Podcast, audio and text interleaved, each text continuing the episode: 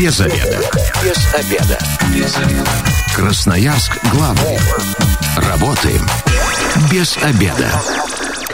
Добрый день. В эфире полезный проект радиостанции «Красноярск главный», а партнер программы «Без обеда» на этой неделе – клиника современной офтальмологии «Берег». В гостях у программы «Без обеда» Виктория Викторовна Келлер, директор Института агроэкологических технологий Красноярского государственного аграрного университета. Добрый день. Добрый день, Екатерина. И Алексей Владимирович Овсянко, специалист управления приемной комиссии Красноярского государственного аграрного университета. Здравствуйте. Добрый день. Тема сегодняшнего эфира, ну, как вы уже поняли из э, нашего короткого обсуждения, Красноярский государственный аграрный университет, как поступить в условиях пандемии. Именно поэтому я пригласила сегодня в гости своих гостей. Кстати, меня зовут Екатерина Глебова. И обсуждаем мы сегодня и подготовительные курсы, и поступление в этот вуз, и какие-то уникальные специальности, которые есть в аграрном университете. Вот на эти все э, пункты мы сегодня должны ответить вместе с моими гостями. И если вам интересно поступление, вы собираетесь в этом году поступать именно в аграрный, то 219 11 10 где-то на седьмой минуте эфира мы начнем принимать ваши звонки. Ну что, начнем с самого, наверное, важного вопроса. Мы задаем его э, всем нашим гостям. Это как отразилась на вашей работе нынешняя ситуация и с пандемией, и экономическая ситуация. Как вы ее пережили? Ну, дорогие радиослушатели, э, в условиях угрозы распространения коронавирусной инфекции большинство университетов и колледжей по рекомендации Министерства науки и высшего образования Российской Федерации приняли решение о переходе на дистанционное обучение, в том числе и наш Красноярский государственный аграрный университет. Такой резкий переход на дистант – это мера вынужденная, экстренная. Э, в дистанте мы сейчас будем и принимать э, документы у наших будущих абитуриентов. Но хочу сказать, что мы были готовы к этой кардинальной перестройке учебного процесса, исходя из того, что уровень развитости информационной инфраструктуры нашего университета был высок. Практически все дисциплины были обеспечены электронными образовательными ресурсами в соответствии с требованиями федеральных государственных образовательных стандартов, а преподаватели использовали цифровые платформы и сервисы в образовательном процессе в качестве дополнительных средств к обучению. Сегодня учебный процесс ведется дистанционно, причем на основе существующего расписания. Преподаватели также выходят в онлайн и ведут свои занятия, как они и делали это в аудитории. Из плюсов этой системы можно назвать то, что проще контролировать посещаемость занятий, чем при очном обучении. Студенты подключаются к онлайн-лекциям, семинарам, преподаватели сразу видят участников, электронные системы позволяют получать информацию о подключившихся, продолжительности их сессий и выполнении контрольных работ.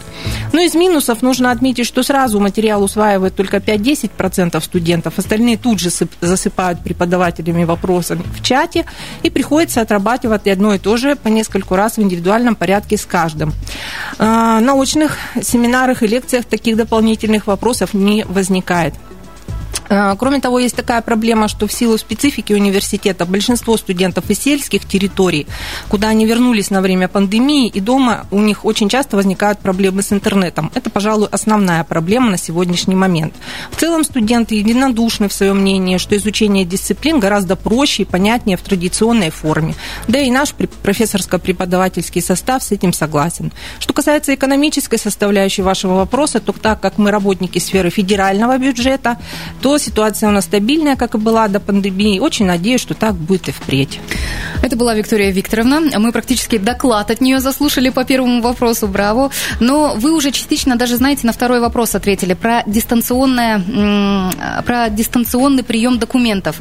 На сайте Министерства образования края была опубликована цитата, сейчас э, я скажу кого, э, главы Союза ректоров, ректора МГУ Виктора Садовничева, который как раз предложил сделать две волны зачисления, ну, дабы сохранить сохранить все вот эти меры безопасности и обеспечить наше с вами здоровье и здоровье поступающих. В аграрном университете тоже будет несколько волн зачисления. И как это будет происходить? Онлайн, офлайн?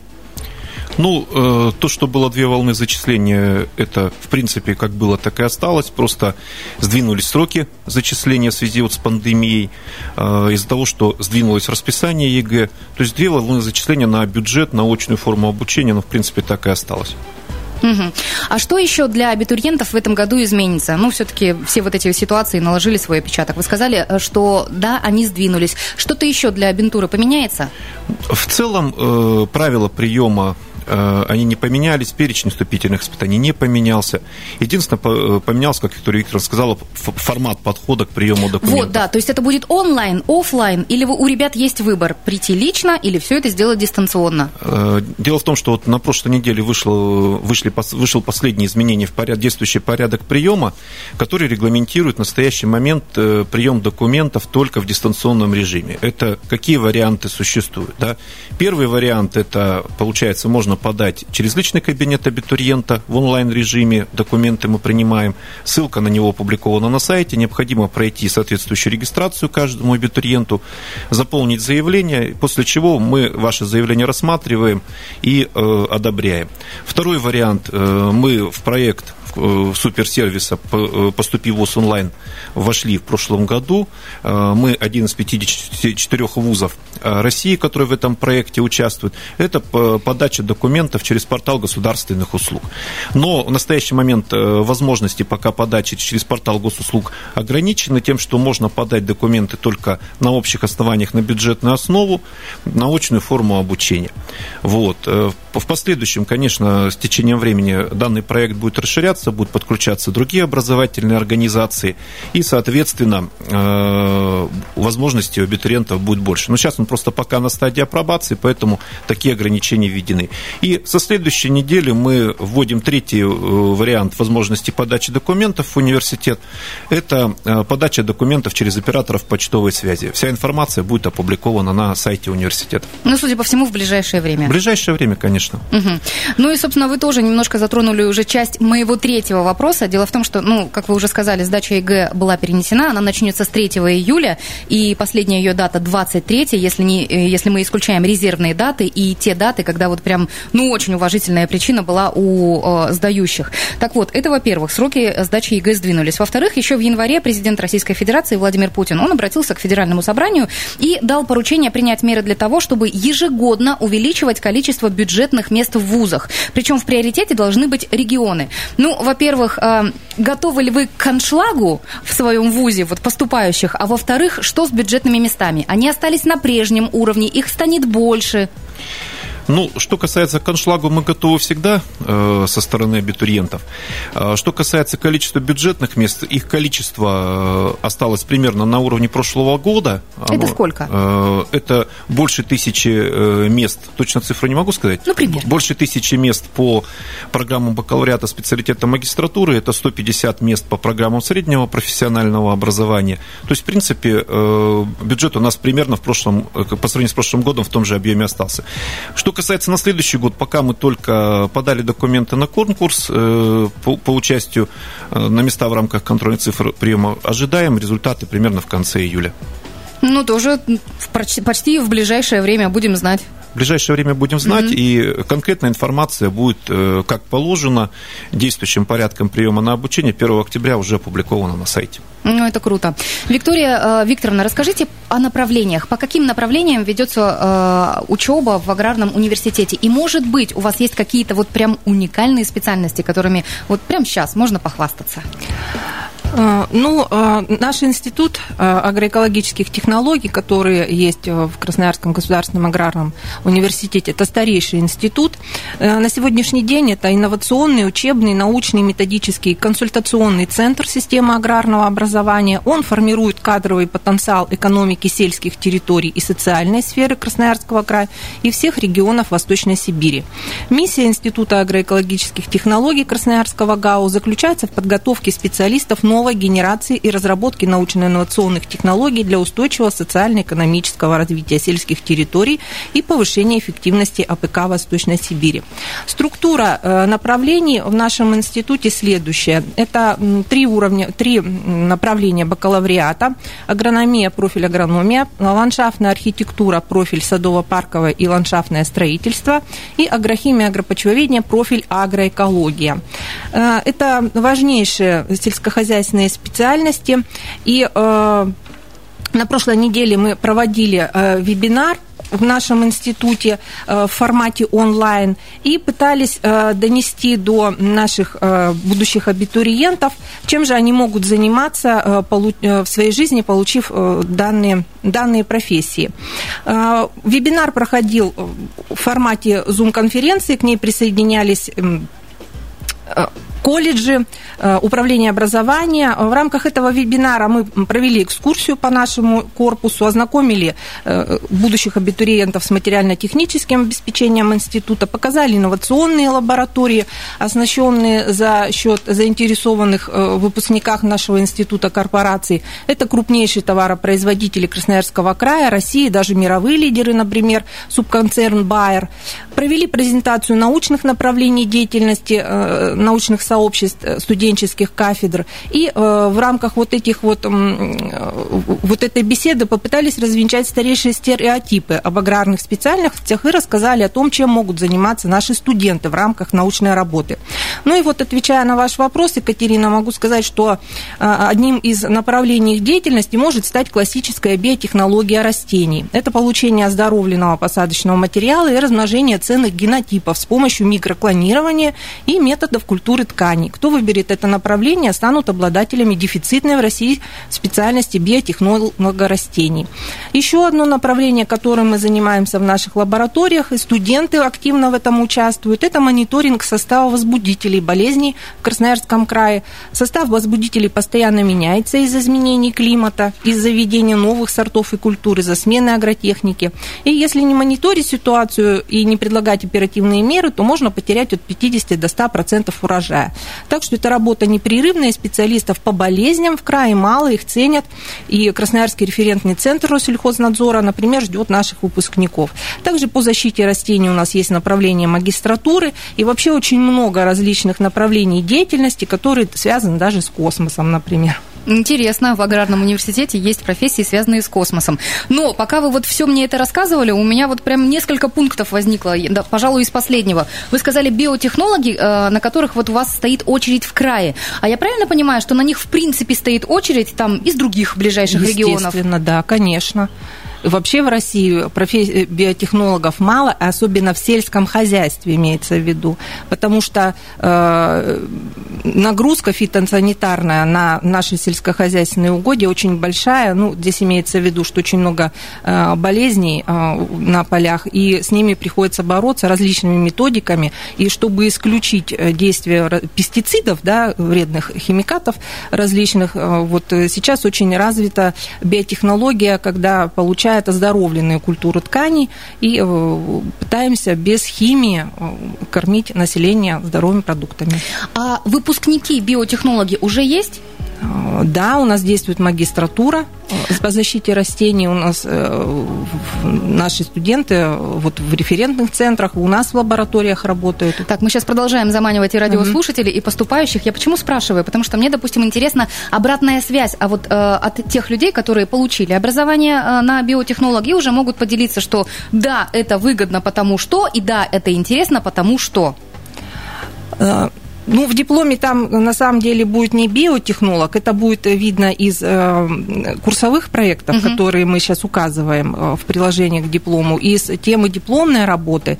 И, э, ну, они работают в бюджетных федеральных образовательных учреждениях, в научных лабораториях, и э, их ценят, и, соответственно, э, зарп... Э, ну, это высокооплачиваемая профессия. Вот, я как раз про зарплату и хотела спросить. Хотя я, конечно, понимаю, что вы не специалист центра занятости, но мне кажется, это было бы здорово знать ребятам, кто нас сейчас слушает, о, о той заработной плате, которая их ждет. Ну, я понимаю, что там будет э, испытательный период, наработки и так далее. И еще в самом начале, когда вы отвечали на этот вопрос, вы сказали, что мы развенчали миф. Вы знаете, вот сейчас вот такой тренд на эко. Э, все предпочитают с личного усадебного участка какую-нибудь эко-свеклу, эко-картошку, там, экозелень. А, и вы говорите, что развенчиваете миф, что учиться вот именно на сельскохозяйственной профессии это не престижно. Да мне кажется, это прямо сейчас вот тренд на такие профессии, потому что они позволят как раз вот экопродукцию ту самую и делать. Ну, это лично мое мнение. И второе, знаете, что хотела спросить? Ну, сотрудничаете ли вы с какими-то агрохолдингами, местными фермами, местными фермерами, ну, чтобы ваши ребята, допустим, уходили к ним на практику, а потом, когда получали уже свой диплом, вот, допустим, супер биотехнологии, биотехнолога, шли уже к ним работать, трудоустраиваться? Ну, я вам хочу сказать, что чтобы будущие абитуриенты и их родители обратили внимание на количество бюджетных мест на ту или иную специальность в любой вуз, куда бы они ни шли. Если бюджетных мест на той или иной специальности нету, это означает одно, что специалистов данной э, квалификации очень много. То есть рынок переполнен, и государство не финансирует уже. Mm. Да. Я хочу сказать, что в нашем институте места только бюджетные. А, востребованность в наших выпускниках очень высокая. Мне ежедневно звонят на сотовый телефон товаропроизводителей со всего Красноярского края, из других регионов. Особенно сейчас по весне это очень актуально, и летом. Каждый день звонят в дирекцию и спрашивают выпускника. Кроме того, я хочу сказать, что э, меры поддержки молодых специалистов очень а, большие и беспрецедентные на самом деле э, наши товаропроизводители готовы бакалавру со студенческой скамьи начинать э, платить э, заработную плату в районе 50 тысяч рублей. Я не там работаю. Да, это на самом деле так. Кроме того, Министерство сельского хозяйства Красноярского края очень серьезно их поддерживает, им э, дают подъемные деньги. Виктория и Викторовна, далее, и тому простите, пожалуйста, я вас перебью. Я себе пометила меры поддержки, и дальше мы с вами все это обсудим. Угу. Но сейчас мы с вами вынуждены прерваться на рекламу и дорожную службу. И я напомню, что партнер программы «Без обеда» на этой неделе. Клиника современной офтальмологии «Берег». Красноярск главный. Консультации по любым вопросам. Бесплатно. Без обеда. И консультирует сегодня в программе «Без обеда» Виктория Викторовна Келлер, директор Института агроэкологических технологий Красноярского государственного аграрного университета, и Алексей Владимирович Овсянко, специалист управления приемной комиссии Красноярского государственного аграрного университета. Ребят, если вы еще не поняли, о чем речь, то как раз вот об этом. Аграрный университет «Как поступить в условиях пандемии». Вот за первую часть программы мы уже выяснили, что, во-первых, у ребят есть э, выбор, как поступать, есть целых три варианта, как подать свои документы э, в аграрный университет. Мы выяснили, что в университете есть уникальные специальности, а, где вот прям на этих ребят очереди стоят на много-много лет вперед, причем еще и из других регионов очереди стоят. Мы выяснили, что есть у нас тренд на эко, поэтому эта профессия будет престижной. И мы остановились с Викторией Викторовной на мерах поддержки тех самых выпускников, которые выпуска... выпускаются из университета. Ну и, наверное, передаю слово вам, Алексей Владимирович. Меры поддержки. Вот выпустился у нас крутой э, биотехнолог. Что с ним происходит дальше? А на него очередь стояла. Дальше происходит то, что э, возможность трудоустройства, действующая нормативно-правовая база Красноярского края предоставляет, как уже Виктория Викторовна сказала, э, хорошие меры поддержки. Ну, основные я назову. Во-первых, это э, подъемные, которые предоставляются молодому специалисту при заключении договора на трудоустройство сроком от трех лет. То есть, грубо говоря, пришел работать специалист на предприятие, предоставили ему меру подъемные в размере, по-моему, полмиллиона рублей. После того, как э, отрабатывают три года, еще полмиллиона рублей предоставляется. Второй момент, э, вторая мера поддержки – это работодателю компенсируется 75% заработной платы и э, могут воспользоваться льготными условиями покупки готового либо строительства жилья в сельской местности наши выпускники, но это данной категории касается, то есть, грубо говоря, из своего кармана могут заплатить всего 10% от стоимости жилья. Угу. Это прям очень круто. А, к нам дозвонился радиослушатель, и мы принимаем звонок. Здравствуйте, вы в прямом эфире. Как вас зовут? Здравствуйте, меня зовут Анна.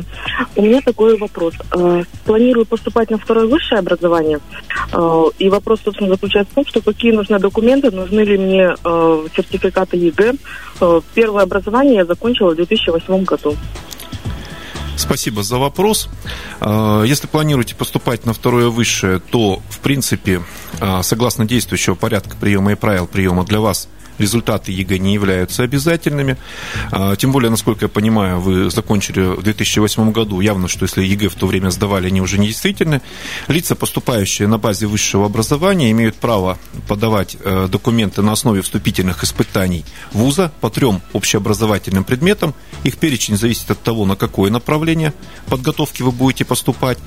Ну и э, какой комплект документов, он стандартный. От вас необходим паспорт и документ об образовании. Все эти скан-копии у нас подгружаются при регистрации в личном кабинете, и это является основанием уже, соответственно, для работы с вами в рамках заявления. Как чудесно вовремя был звонок Анны. Если что, 219 11 10. Мы будем ждать ваших звонков и готовы ответить на ваши вопросы. Ну, точнее, мои гости. И, кстати, Анна вот как хорошо спросила это, потому что мой следующий вопрос, он как раз касается дистанционной подготовки, точнее, курсов для поступающих. Вот э, Анне и, ну, условно, ее собратьям, сестрам, что вы можете рекомендовать? Дистанционные курсы, какие они, для кого, для каких направлений и как э, записаться-то? Дистанционные подготовительные курсы э, мы проводим э, по всем основным общеобразовательным предметам, которые у нас в перечне вступительных испытаний. Понятно, что если прошлые годы это было все в очном формате, в этом году в связи с пандемией мы вынуждены были перейти в дистанционный формат подготовительных курсов. Они начнутся вот буквально у нас подготовительные курсы с 13 июля. До 13 июля у нас идет запись. И всю необходимую информацию можно получить на нашем Э, сайте, либо по телефону приемной комиссии. Телефон приемной комиссии? 247 21 35. Наизусть все знаете. А в каком формате вообще будут проходить вступительные экзамены? Вот ребята подали документы, кстати, онлайн. А вступительные экзамены в каком формате? Ну, э, для лиц, которые после школы поступают по результатам ЕГЭ формат ЕГЭ остается, он не меняется, он традиционный. А для тех лиц, которые могут претендовать на сдачу наших вступительных испытаний, хочу обратить внимание, что перечень таких категорий ограничен. Это лица, которые поступают на базе среднего профессионального образования, лица, которые поступают на базе высшего э, образования и э, лица, которые относятся к категории инвалиды и дети-инвалиды. Вот эти категории могут сдавать наши вступительные испытания. Они также будут проходить э, в этом году согласно изменений в порядок приема в дистанционном формате, а, поэтому а, нужно а, соответственно, чтобы у вас был в первую очередь хороший интернет, ну, хотя бы интернет, и наличие компьютера с веб-камерой. Ну вот вы как раз сейчас сказали про категорию инвалидов, и тут у меня возник вопрос. А где вообще ребята могут найти прям сильно полную информацию, вот все абитуриенты, по проходным баллам, по льготам, по скидкам на образование, ну, если кто собирается на платное поступать и так далее, по направлениям подготовки и так далее? Ну, очень подробная информация, которая публикуется, вся опубликована на нашем официальном сайте в разделе «Поступающему». Также мы работаем в различных э, прочих информационных ресурсах. Это сервис «Поступай правильно», разработанный Министерством науки и высшего образования. Там очень подробная информация есть. Это наши социальные сети ВКонтакте и Инстаграм, в которых мы работаем и также отвечаем на вопросы. Угу. Я напоминаю, телефон прямого эфира 219 11 10. Мы сегодня обсуждаем Красноярский аграрный университет, как поступить в условиях пандемии, и будем рады вашим звонкам. Вы знаете, относительно недавно, 20 мая, э, в программе «Метро» гостем эфира была Светлана Маковская, это министр образования края. И она сказала, что вот начиная с сентября частично, я подчеркиваю, частично, сохранится дистанционное образование. Ну, она об этом говорила, э, что касается отдаленных территорий. Допустим, какая-нибудь школа, в которой которой не хватает специалистов, и вот дистанционно, там, допустим, те же иностранные языки там будут преподавать. А что касается вот нашего вуза, э, что-то частично дистанционно останется, ну, я думаю, например, какого-то крутого специалиста вы зовете вести курс, и вот, допустим, предлагаете дистанционку. Или вот в условиях пандемии у нас тоже часть уйдет в онлайн, часть останется вживую. Мы же все равно соскучились все по живому человеческому общению. Ну, все, все будет зависеть от рекомендаций Министерства науки и высшего образования Российской Федерации, нашего ведомственного Министерства сельского хозяйства Российской Федерации. Мы, конечно, сильно надеемся на восстановление привычного режима работы. И не вы одни. Ну, на мой взгляд, пандемия коронавируса далека до, совер... до завершения. Ну, ведущие мировые вирусологи еще считают, что есть потенциал для второй волны COVID-19. И в связи с этим трудно давать какие-то прогнозы. Наверное, наверное, надежда умирает последней. Я соглашусь с вами и опять-таки подмечу. Вот вчера э, гостем эфира программы «Метро» была э, замминистра здравоохранения, и она как раз сказала, что у нас прям пик пандемии. Поэтому, ну, вы правильно сказали, надежда умирает последней, но будем посмотреть, мне тоже кажется. И мне тоже хочется верить, что 1 сентября все-таки все двери образовательных учреждений откроются, и мы с вами будем общаться вживую. По поводу э, вебинаров. Я когда листала ваш сайт э, Красноярского аграрного университета, я вот как раз открыла вкладочку абитуриенту, и вот там, вы знаете, так ленточкой можно вот так листать вниз все время. У вас регулярно проходят вебинары. Они для кого? Для чего? С какой целью? Как в них принять участие? Вот кому они будут полезны? Ну, а, все наши институты, их семь а, в рамках нашего аграрного университета, сняли вот такие вот э, вебинары для абитуриентов, чтобы они могли в любой момент посмотреть и ознакомиться с направлениями, которые реализуются в рамках этих институтов. Конечно, это в первую очередь для абитуриентов, потому что а, работа с э, абитуриентами сейчас осложняется тем, что все это проходит дистанционнее, человек где-то внутри, там в личном кабинете загружает документы, и проконсультироваться, то он может, в принципе, только по телефону. Если раньше наше было общение с ним вживую, мы могли э, его там, ну, убедить или рассказать ему более подробно о том направлении, той профессии, которую он выбирает. Э, он мог удостовериться, что он делает правильный выбор. Мы могли э, значит, понять вообще, чего он хочет. Поэтому сейчас мы можем только вот снять вебинар и познакомить наших абитуриентов с материально-техническим оборудованием нашего института, с профессорско-преподавательским преподавательским составом, э, с руководящим составом, ну и э, рассказать вот о наших специальностях. Ну, то есть, по сути, это такой день открытых дверей только в онлайне. Да, в онлайне, и он круглосуточно, потом вот вы сами сказали, что вы зашли на сайт, и он круглосуточно в доступе для наших абитуриентов. Да-да-да, там есть ссылки, я все пролистала. А что касается, ну, настоящих дней открытых дверей, вот в этом году ждать его абитуриентам? Ну, мы традиционно проводили обычно дни открытых дверей в октябре и э, в марте. Э, в этом году в марте, к сожалению, не получилось. Я надеюсь, что в октябре, э, если все будет хорошо с эпидемиологической обстановкой, то, конечно, мы с удовольствием проведем обширный день открытых дверей для всех желающих. Я сейчас тоже немножко повторюсь. Вы уже сказали, что надежда умирает последней, что все надеются, что 1 сентября двери откроются вживую.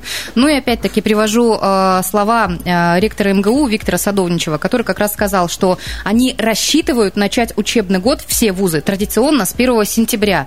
Ну то есть у вас там в кулуарах уже обсуждается, что 1 сентября состоится там, то есть до 1 сентября состоится дезинфекция всех аудиторий, всех помещений. Будут наверняка соблюдаться масочные и другие режимы. И вот только в таких случаях, когда будут, ну вот все-все-все меры безопасности соблюдены, только в таком случае, наверное, откроются двери. Ну, мы эти условия и так соблюдаем э, в настоящее время, потому что профессорско-преподавательский состав приходит на работу. Э, тут осложняется все тем, что как раз вот э, студенты и могут привести заболевания, к сожалению. Поэтому ну, вот скопление народа в, таком, в таких условиях, это навряд ли будет положительную динамику иметь. Ну, я буду надеяться вместе с вами, что все-таки надо дожить до осени без э, проблем, и мы откроем свои двери и не будем с вами болеть. У нас совсем немного времени остается до конца программы, и я предлагаю э, напомнить и нашим радиослушателям, и мамам, и папам, поступающих в университет, э, когда можно подать документы? В каком формате, Алексей Владимирович? Ну, еще раз повторюсь, три формата подачи документов. Это личный кабинет абитуриента, ссылка у нас на сайте опубликована. Это портал государственных услуг. И э, со следующей недели мы начинаем принимать э, документы через операторов почтовой связи. Э, сроки приема документов э, для очной формы обучения тех, кто поступает на бюджет, у нас по общему порядку приема э, заканчиваются 18 августа. Ну, для остальных категорий поступающих нужно будет эти сроки уточнять по телефонам приемной комиссии. Для для остальных категорий это в смысле кто на заочное? Это те, кто поступает на очную, на платную основу, угу. на заочную форму обучения, на программы магистратуры. Там, конечно, у них сроки э, поступления отличаются. Мы постарались их максимально оставить э, такие, которые были изначально заявлены, но э, где-то пришлось некоторые сроки нам изменить в связи угу. с, с последними изменениями в порядок приема. Виктория Викторовна, давайте еще раз назовем вот самые крутые специальности и, наверное, такой топ-5 самых популярных направлений, ну, мы, все, мы работаем с вами для радиослушателей. Ну, в нашем институте это три направления. Агрономия, агрохимия, агропочвоведение и ландшафтная архитектура. А, кроме того, у нас еще есть другие институты. Алексей Владимирович сейчас перечислит направления, которые есть в других институтах. Ну, сложно сказать, э, в принципе, какие-то специальности выделить. Все направления подготовки, которые мы реализуем в университете, они в общем-то, все обладают своей уникальностью, да, ввиду специфики нашего аграрного университета. Они все востребованы на рынке труда. Ну и, как уже было сказано, те, кто заканчивает наш вуз, могут, в принципе, в конечном итоге достаточно неплохо э, трудоустроиться, особенно в сельской местности. Хорошо, мы с вами поговорили и о поступлении, и о сдаче вступительных экзаменов. Вот знаете, какой еще вопрос возник? Про проживание. Условия проживания, допустим, иногородним. Ребята приехали откуда-то из Красноярского края. Общежитие. Предоставляете? Общежитие предоставляем. У нас фонд общежития позволяет, в принципе, заселить практически всех иногородних. Но по опыту прошлых лет проблем с заселением не было. Все, кто хотели получить общежитие, все его получили. Угу. Вот вы знаете, еще э, обычно, когда зазывают к себе э, поступающих, им такие бонусы предлагают. А, вот у нас вот команда КВН вот такая-то крутая. Или там, а, вот э, наши ребята вот в таком-то бассейне занимаются. Вот такие вот приятные бонусы для поступающих есть у вас? Бонусов в плане организации культурно-досуговой деятельности. Да, именно. Среди э, студентов достаточно большие возможности. Это и э, вокальные коллективы, хореографические коллективы, большое количество спортивных секций, также большое количество команд КВН. КВН направление, в принципе, в ВУЗе достаточно развитые, пользуются большой популярностью. То есть, в общем-то, все, кто будут нашими студентами, э, те, кто будет обучаться, ну, проблем с организацией вашего, вашей досуговой деятельности нет. И во многих случаях даже нашим управлением по воспитательной работе поддерживается инициатива. Если есть инициативные студенты, хотят развиваться в каких-то новых направлениях, ну, здесь, пожалуйста, поддержка со стороны есть. Давайте еще раз назовем телефон приемной комиссии, где и мамам, и папам, и будущим вашим э, студентам могут ответить вот вообще на все вопросы. Видимо, 24 на 7. Э, наши вопросы мы э, в рабочее время можно задавать по телефонам 247 21 35 и 227 30 09. Ну, а в режиме 24 на 7 можете воспользоваться нашей электронной почтой и социальными сетями ВКонтакте и Инстаграм. Сайт? Сайт www.kgau.ru Спасибо большое. Я говорю своим гостям. Это Виктория Викторовна Келлер, директор Института агроэкологических технологий Красноярского государственного аграрного университета, и Алексею Владимировичу Овсянко. Я говорю спасибо. Это специалист управления приемной комиссии Красноярского государственного аграрного университета. Сегодня мы обсуждали, как поступать в условиях пандемии. Я думаю, мы выяснили все пункты. Если у вас остались вопросы, то милости просим на сайт аграрного университета. Ну и телефон приемной комиссии вы тоже слышали. Если вы, как и мы, остались без обеда, но вы остались в курсе, и партнер программы «Без обеда» на этой неделе – клиника современной офтальмологии «Берег».